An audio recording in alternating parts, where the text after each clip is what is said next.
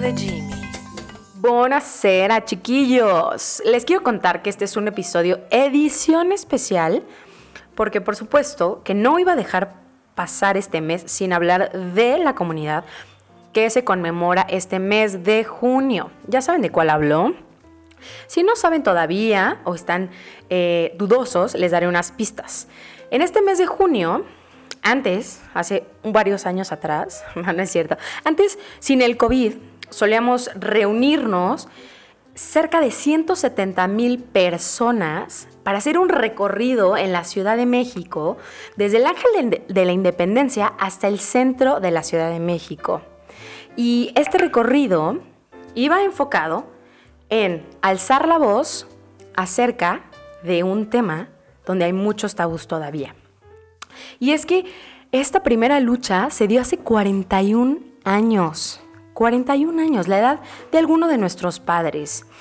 Y todo, todo esto inicia con un movimiento en nuestro país vecino, Estados Unidos, eh, con un acontecimiento conocido famosamente e informalmente como disturbios de Stonewall en la ciudad de Nueva York, hace añísimos en 1969. Y es que hartos de la discriminación, de las redadas, de la violencia y abusos por parte de la policía que sufrían dentro de un pub o bar allá en Stonewall, fue un 28 de junio en el que decidieron no más. Queremos ser libres, queremos expresarnos y que nadie nos moleste en este lugar. Entonces empezaron las rebeliones. Creo que ya saben de qué estoy hablando, ¿verdad? Así es, amiguitos, estoy hablando del orgullo LGBTT+, o sea, lesbiana, gay, bisexual, transgénero, queer y más, porque siempre somos incluyentes. Yo he partido de invitar a una gran, gran persona, muy querida amiga. Eh, ella es historiadora del arte, es muy brillante desde hace años que la conozco, está muy metida en estos temas de género y nos va a platicar de su conocer y reconocer de su orientación sexual y de la lucha en la que se encuentra, o más bien comparto, nos encontramos todos como aliados em, de estos momentos. Así que le quiero dar la bienvenida a mi queridísima Mon. ¿Cómo estás? Hola Jimena querida, muy bien. ¿Y tú? Muchas gracias por invitarme. Sabes que te llevo siempre muy cerca del corazón. Ay, amigos, eh, algo importante que quiero decirles es que si de repente me pongo un poco sentimental, porque es un tema sensible, em, o se me corta la voz, voy a respirar, voy a hacer una pausa y voy a continuar, ¿ok? Em, Mon, cuéntanos quién eres, cómo llegas a ser eh, la persona que hoy eres, que, has construido, poder avanzar y, y, cómo es que logras em, este recorrido que has hecho. Ay, qué difícil pregunta. Ah, yo creo que ha sido un largo camino desde reconocerme lesbiana, desde muy corta edad, la verdad. yo, yo recuerdo estar en cuarto de primaria cuando vi a una niña y dije, wow, es la niña más bonita y sabía que algo ahí, era algo, había algo ahí que no había en un hombre, sin duda alguna, ¿no?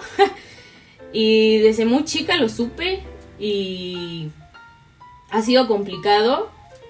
Quiero dejar claro que lo que voy a contar y lo que vamos a platicar aquí tú y yo, pues es un recorrido personal. No puedo hablar por toda la comunidad porque si hay algo que reconocer es que justo somos la comunidad de la diversidad.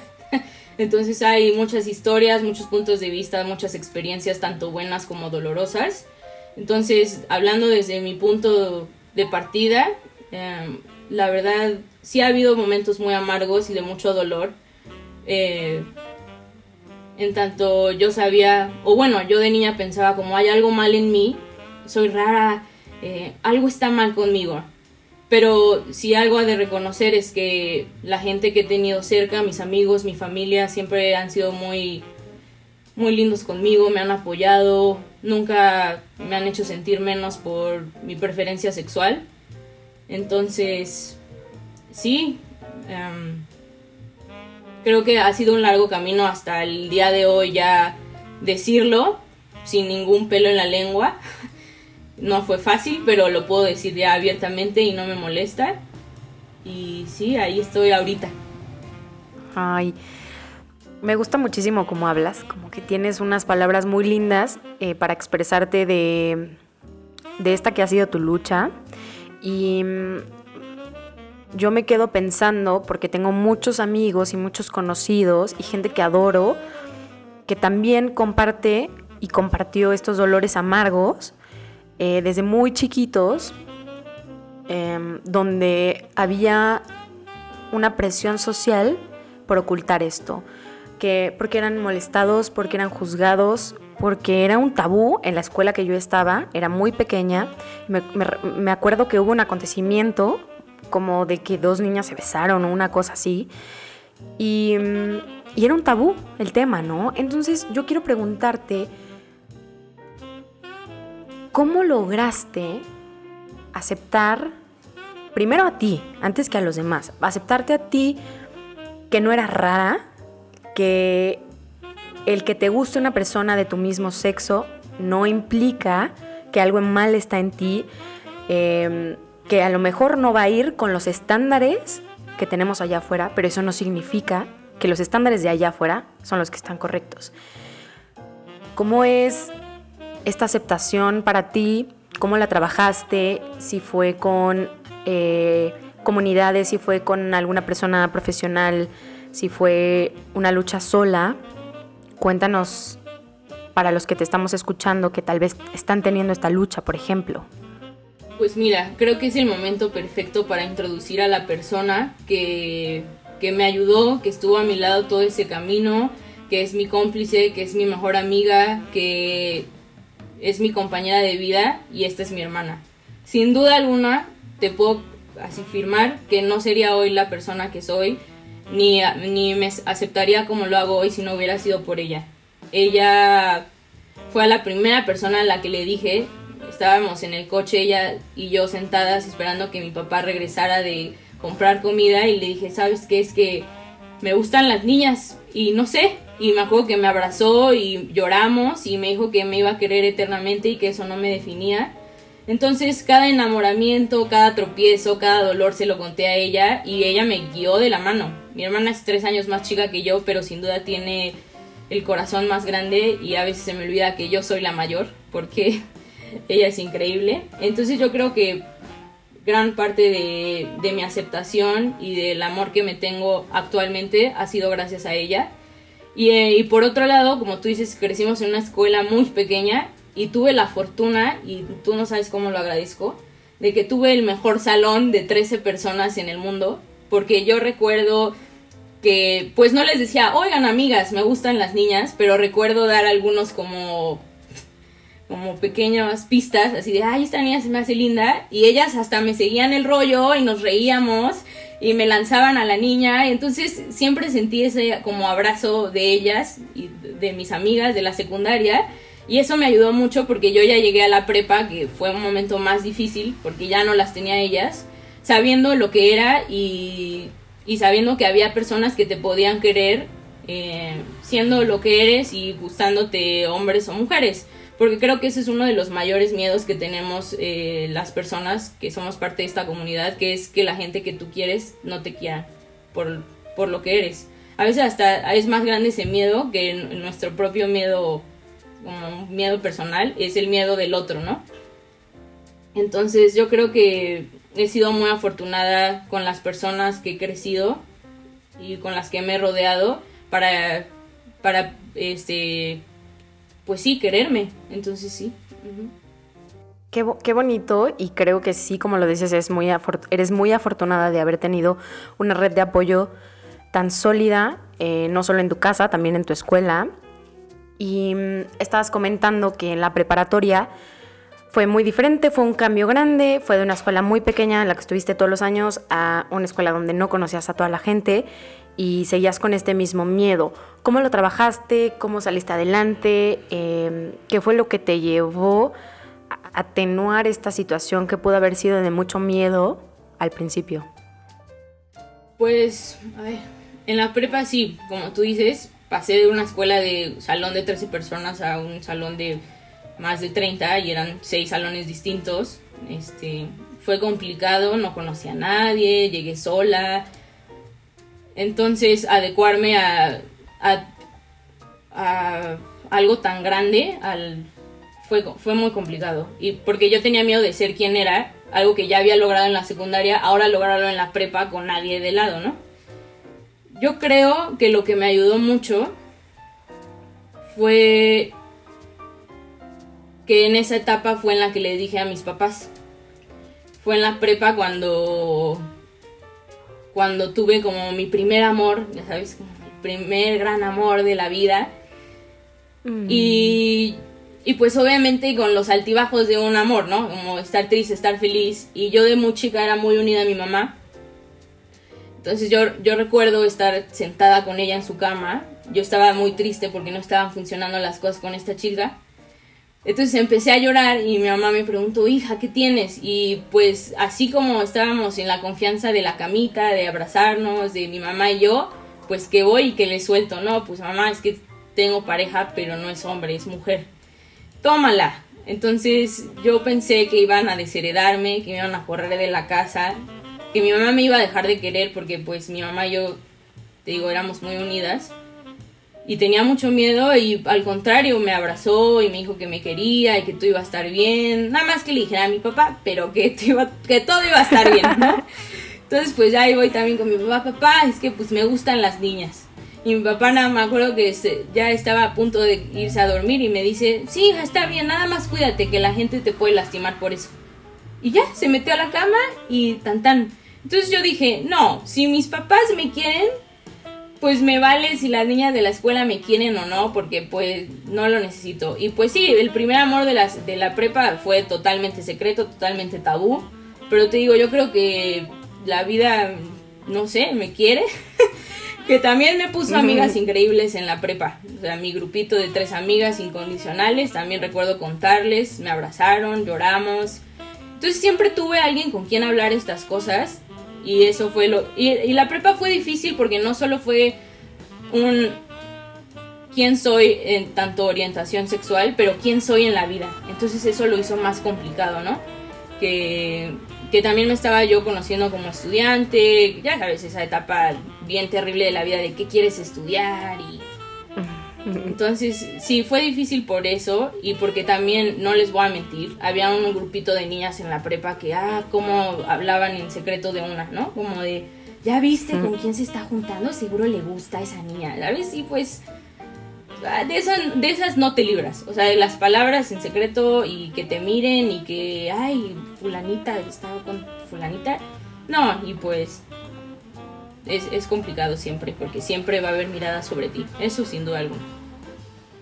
Sí, creo que es como lo decía al inicio, es del estigma social que hay de que deben de ser las cosas, y no solo en esto, porque, porque no creo que esto te defina como persona, pero sí creo que cuando, o sea, ahorita un tema como que está muy en boga es el racismo, por ejemplo. Bueno, siempre ha estado y en una lucha, pues, pero se han dado unos acontecimientos en Estados Unidos y aquí en México acerca del racismo y creo que es que no es por, comparar, no es por comparar y no quiero dar una malinterpretación, pero, pero justamente eh, es como la gente habla, ¿no? Siempre va a hablar de tu físico, de qué es lo que haces, qué es lo que no haces, o sea, la gente siempre habla de todo y no estoy em, desvalorizando que como la lucha que tienen ustedes o que las, las críticas que reciben, que también son muy duras, pero sí en eso tienes razón. O sea,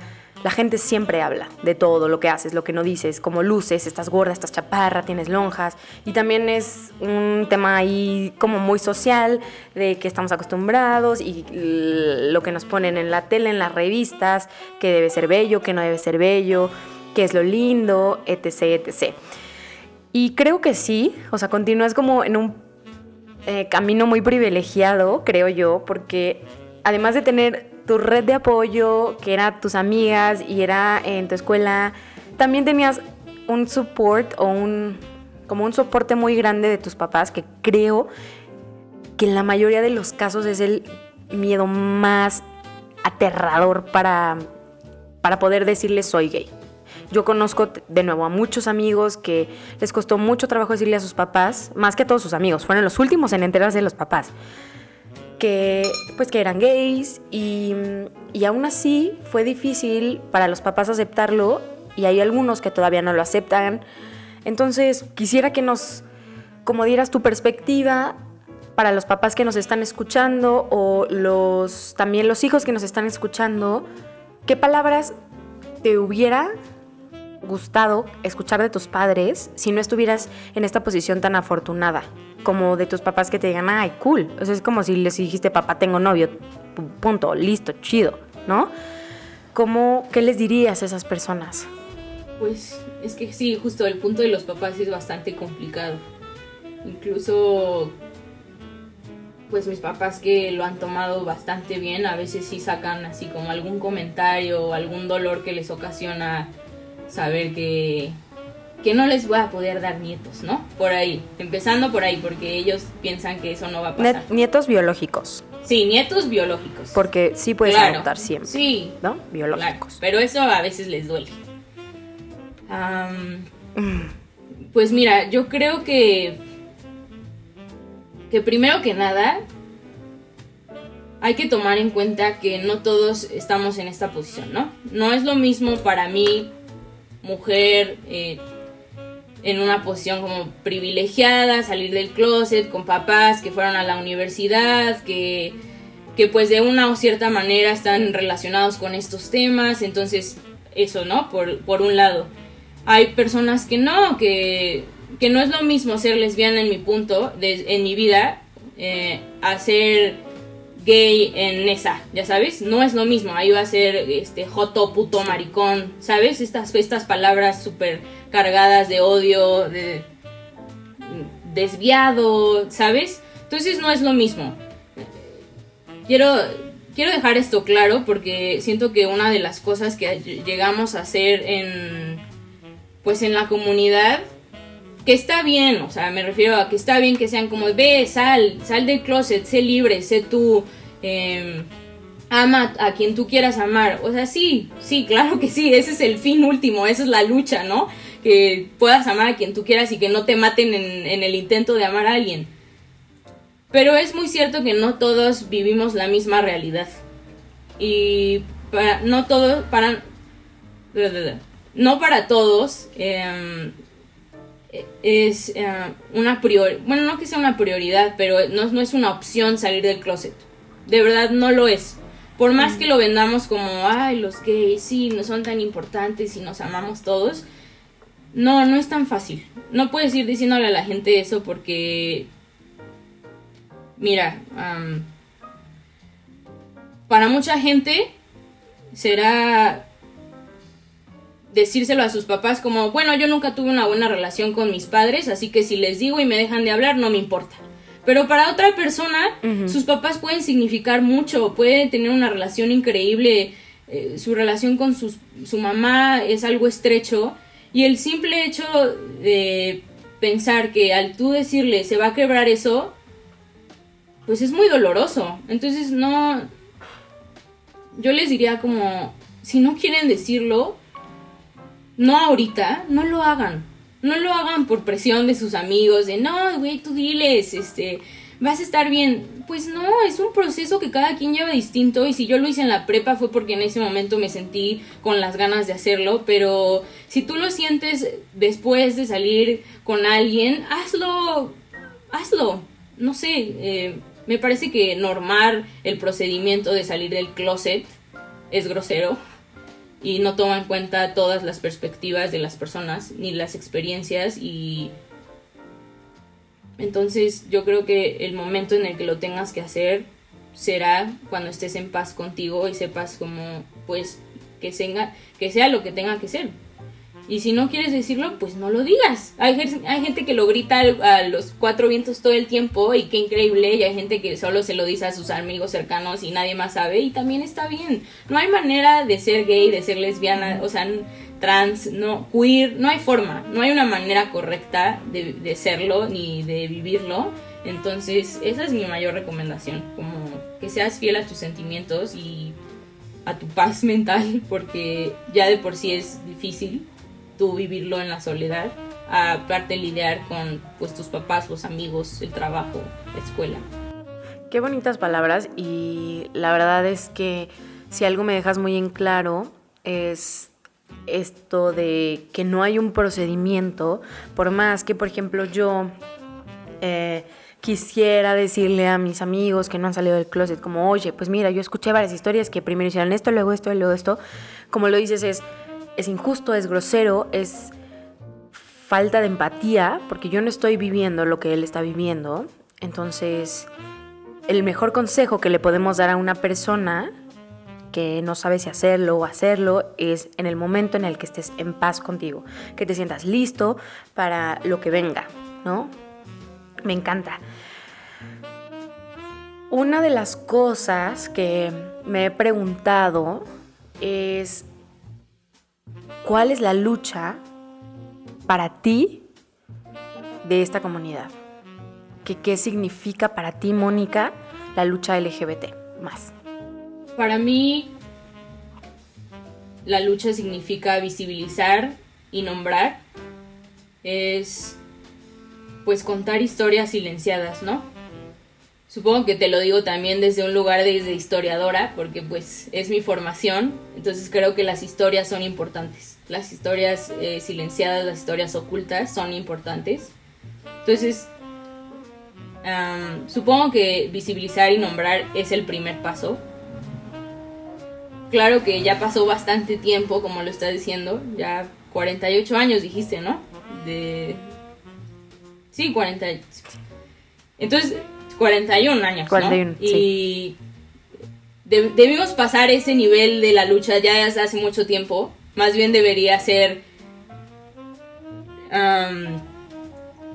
ocupar los espacios abogar por derechos, cuestionarnos normativas, normativas heredadas claramente por un sistema heteropatriarcal, esta palabra que está en todos lados hoy en día, pero es muy real.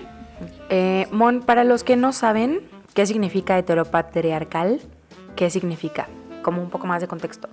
Es esta mirada o bueno, más que una mirada porque es una estructura es, una es la estructura en la que vivimos, en donde está guiada por la mirada y la voz de un hombre heterosexual, hetero, patriarcal, patriarcal del padre, del, del masculino, y hetero, pues heterosexual.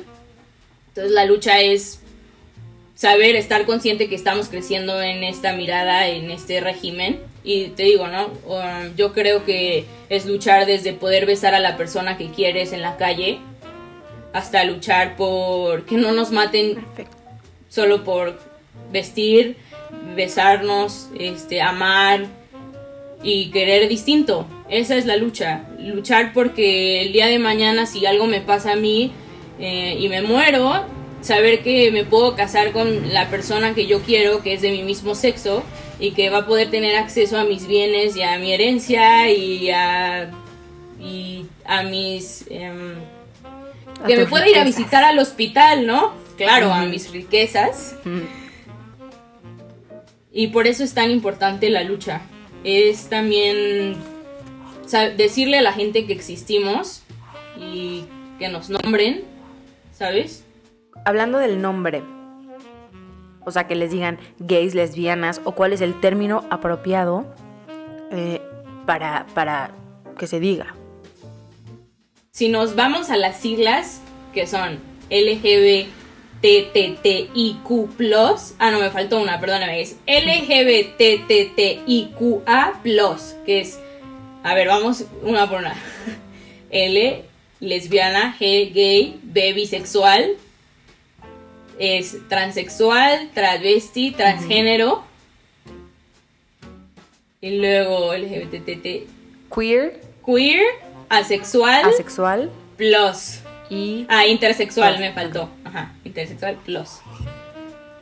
Okay. Que son importantes, como tú dices, desde el, como lo dijiste en el principio, es importante nombrar a cada una de ellas, porque algo que pasa mucho, déjame contarte en la comunidad LGBTTTIQ, es que la G, bueno, la G la vemos en todos lados, pero a los otros G, B, T, T, T, T están súper invisibilizados, justo dentro de la, del, de la comunidad, que es una lucha interna de la comunidad, este, dejar de replicar las mismas violencias que, que ejercen las personas heterosexuales, también no ejercerlas nosotros dentro de la comunidad, ¿no?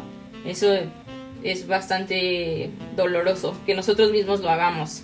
Entonces sí, hay que nombrar a todos y decir las letras y hablar de los bisexuales, de las lesbianas, de los transexuales, de los transgénero, todos. A todos se les tiene que nombrar, que es algo que no hacemos seguido solo por decir muy divertidamente LGBT. ok. Eh, sí, sí considero que nos falta mucha educación al respecto. Sé que ya hay muchos foros también que buscan esto, muchas ONGs, eh, incluso hay personas que se dedican a esto en sus propias redes sociales. Yo sé que no es mi lucha, que sí soy una aliada y lo tengo claro. Y para muchos de los que nos están escuchando que son aliados, ¿qué cambios podemos hacer para apoyar a nuestra comunidad y entiendo que a veces, antes de que esto se supiera, antes de que incluso yo me metiera más en estos temas, quisiera conocer, hemos cometido de alguna manera o hemos emitido algún comentario, alguna conducta que no favorece que esta comunidad siga expresándose. Entonces, ¿qué cambios como individuos, aliados, podemos hacer para dar nuestro apoyo a su comunidad? Creo que la mejor recomendación que puedo dar es que ser aliado es no ocupar el espacio de la comunidad. Es escuchar a la, a la otra persona. Es no, no hablar por la comunidad. Es escuchar, es es esto que estás haciendo tú, ¿no? Como otorgar. Tú puedes hablar desde tu punto de vista como amiga de alguien que es gay o es lesbiana o es trans, ¿no? Pero a pesar de que venga de un buen lugar, no sirve de nada si no le vas a dar espacio a alguien que sí es parte de la comunidad. Y eso es clave para un aliado. Es utilizar tu espacio de privilegio como heterosexual para dárselo a alguien que forma parte de esta comunidad. Wow siento que es como una cubetada de agua fría, porque a veces siempre pasa que queremos ser protagonistas, como en la... Un ejemplo distinto también, como la lucha de los negros con los blancos, como que quieren apropiarse del movimiento y, aprecian el apoyo, pero no es la lucha. Entonces yo, yo agradezco que estés aquí, que nos platiques, que nos reeduques. Creo que nos falta mucho reaprender cosas y sin duda ha sido como un episodio muy enriquecedor, donde yo personalmente te he visto crecer, personalmente, profesionalmente, y me llena de mucha emoción verte triunfar, hacer lo que amas, poder ser tú misma. Y, y la verdad es que gracias por abrirte, por dejarnos entrar a tu corazón y aclarar estos cuestionamientos en los que no no sé y no va a ser lo mismo que me lo vengan y me lo digan de un libro, que no estoy en contra de los libros, amo los libros, pero también creo que siempre una experiencia empatiza mucho con, con los auditores. Entonces, a mí para terminar me gustaría preguntarte, ¿qué mensaje le quieres dar a la comunidad que te está escuchando? Es una comunidad como con, edad, con, con edades distintas, por lo mismo que hablamos de muchos temas. ¿Qué mensaje le quieres dar a toda la comunidad que te está escuchando? Ahora que se te está dando este espacio? Pues lo primero que le quiero decir al público que anda escuchando el mundo de Jimmy es que sigan apoyando este tipo de proyectos. Hay muchos jóvenes que se han lanzado a abrir espacios de discusión de temas de relevancia, donde no solo se hablan de cosas serias, sino que también nos divertimos y conversamos con amigas queridas, donde cuestionamos libros, escribimos. Así que vayan y den like, compartan, que es de eso de lo que viven este tipo de proyectos.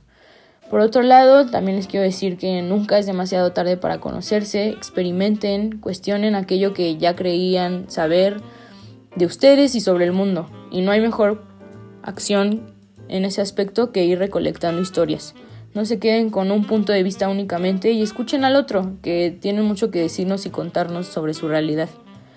Por último, pues apapachen mucho a su familia en estos tiempos donde la salud es primordial. Inicien nuevos proyectos y aventuras con sus amigos, que personalmente ha sido lo que me ha salvado este tiempo de cuarentena. Y pues no tengan miedo de amar, que la vida a veces se nos va en temores. Así que esas son mis recomendaciones. Ay, eres una tierna, me vas a hacer llorar. Bueno, pues yo te mando un abrazo virtual muy, muy efusivo. De verdad que gracias por estar aquí, por compartir, por hacernos reflexionar, por darnos mensajes tan bonitos, que creo que si una persona de nuestra edad nos hubiera hablado cuando éramos más jóvenes, hubiéramos tomado definitivamente decisiones muy distintas, a lo mejor mejores, a lo mejor no, pero sí muy distintas a las que hemos tomado y a lo mejor nos hubiéramos dado menos golpes, no lo sé. Por eso te agradezco y, te mando un besote. Nos vemos en otro episodio del Mundo de Jimmy.